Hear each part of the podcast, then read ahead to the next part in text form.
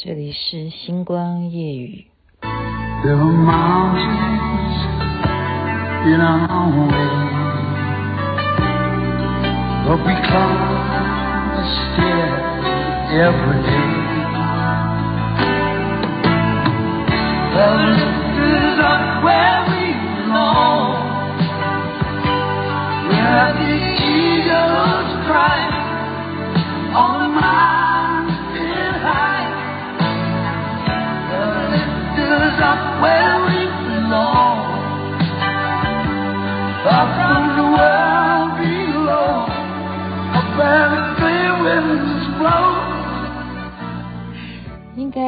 不是我这个年纪的人没有听过这首歌吧？Up Where We Belong 是一部电影的主题曲，男女对唱啊。是哪一部电影呢？军官与绅士。嗯，台湾是把它翻译成这样哈，所以这一首歌在当年啊，哇！你可以想到那个男主角是谁吗？我相信你一定没有这个记忆力，因为我刚刚看我才傻眼，我根本就忘记了当时的男主角是理查吉尔啊。理查吉尔是这一部电影《军官与绅士》的男主角哈，所以刚刚听到的就是他们当时的主题曲。您现在听的是《星光夜雨》徐雅琪，今天一样跟大家讲一个心灵鸡汤是什么呢？就是一张珍贵的纸条。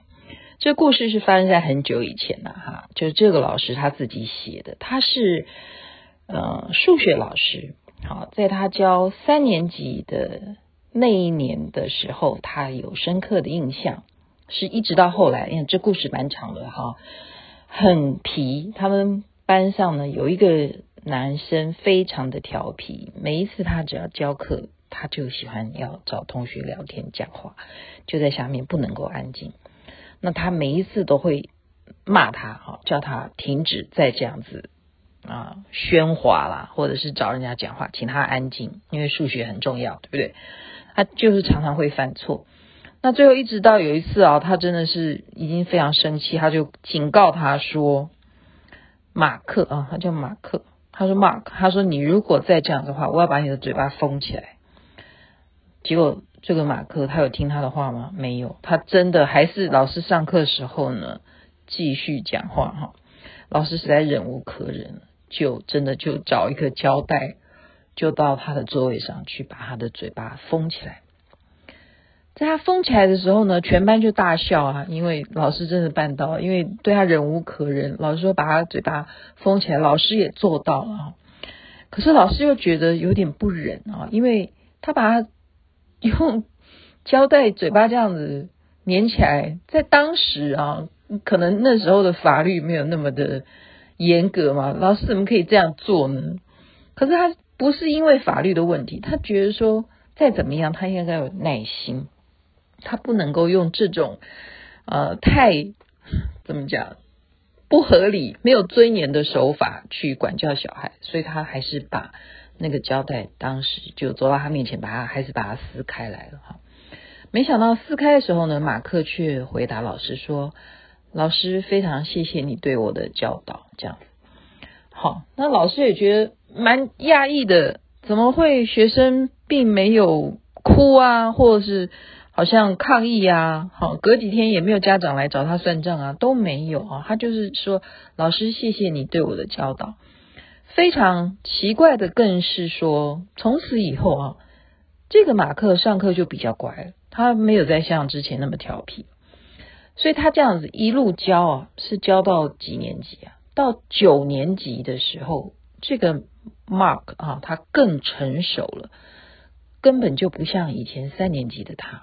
好，那么老师教到九年级，必须。告一个段落，也就是他们要各自去分发到他们想要去的地方去学上学也好，去怎么样也好。所以这个老师呢，就给班上最后每一个同学呢，三十几位同学啊，老师是每一位都写一张纸条，而且是把这一位学生他在他的教学的记忆里头每一位优秀的表现。把它去肯定写下来，变成一张纸条，就是送给所有离开的学生。好，就这样子啊，各奔前程了啊。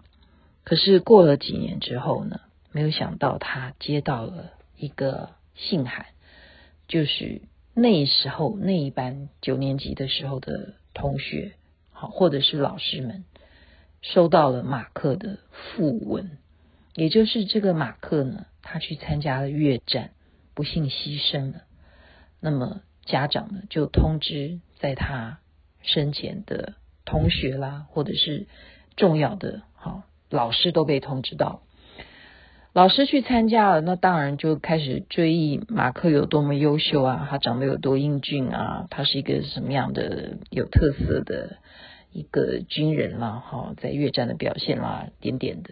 这时候他的父母却来找这位老师，他说：“我们家的马克真的对您是印象深刻的。”我们今天非常高兴，你可以来参加他的丧礼啊！这个老师就说啊，真的，嗯，很惭愧，我以前也没有对他有，他想到他以前是把他的嘴巴哈，还用胶带撕下来。他说：“老师，你知道吗？我现在给你看一下，在马克他的皮夹里头有什么东西。”结果老师才看到什么。就是他当时送给每一位学生的那张纸条，马克是把纸条放在他的皮夹里头，所以他的爸妈才是真切的感谢这位老师。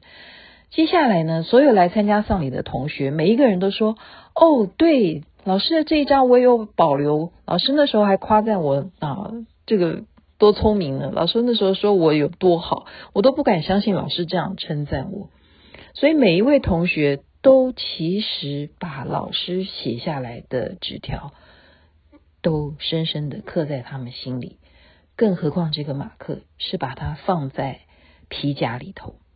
所以这个故事小小的心灵鸡汤的故事呢，让我是想起来啊，我真的我相信不止我吧。现在您在听我讲话，你去翻一翻你的皮包里有没有重要的东西。有些人重要的是，嗯，有时候讲护身符，有时候重要的是你跟某人的照片，有时候重要的肯定是有一张小纸条，你去回想有没有？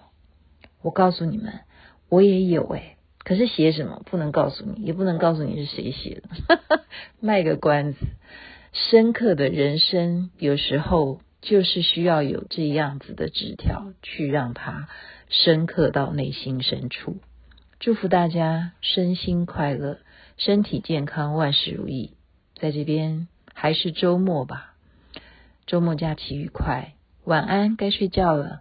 那边早安，太阳出来喽。Oh.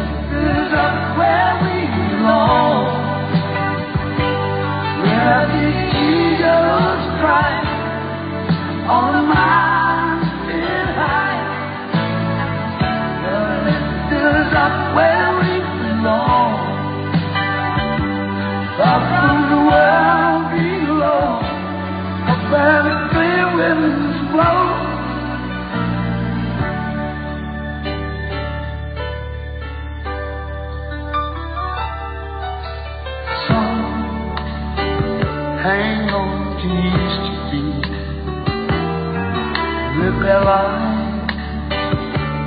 looking behind.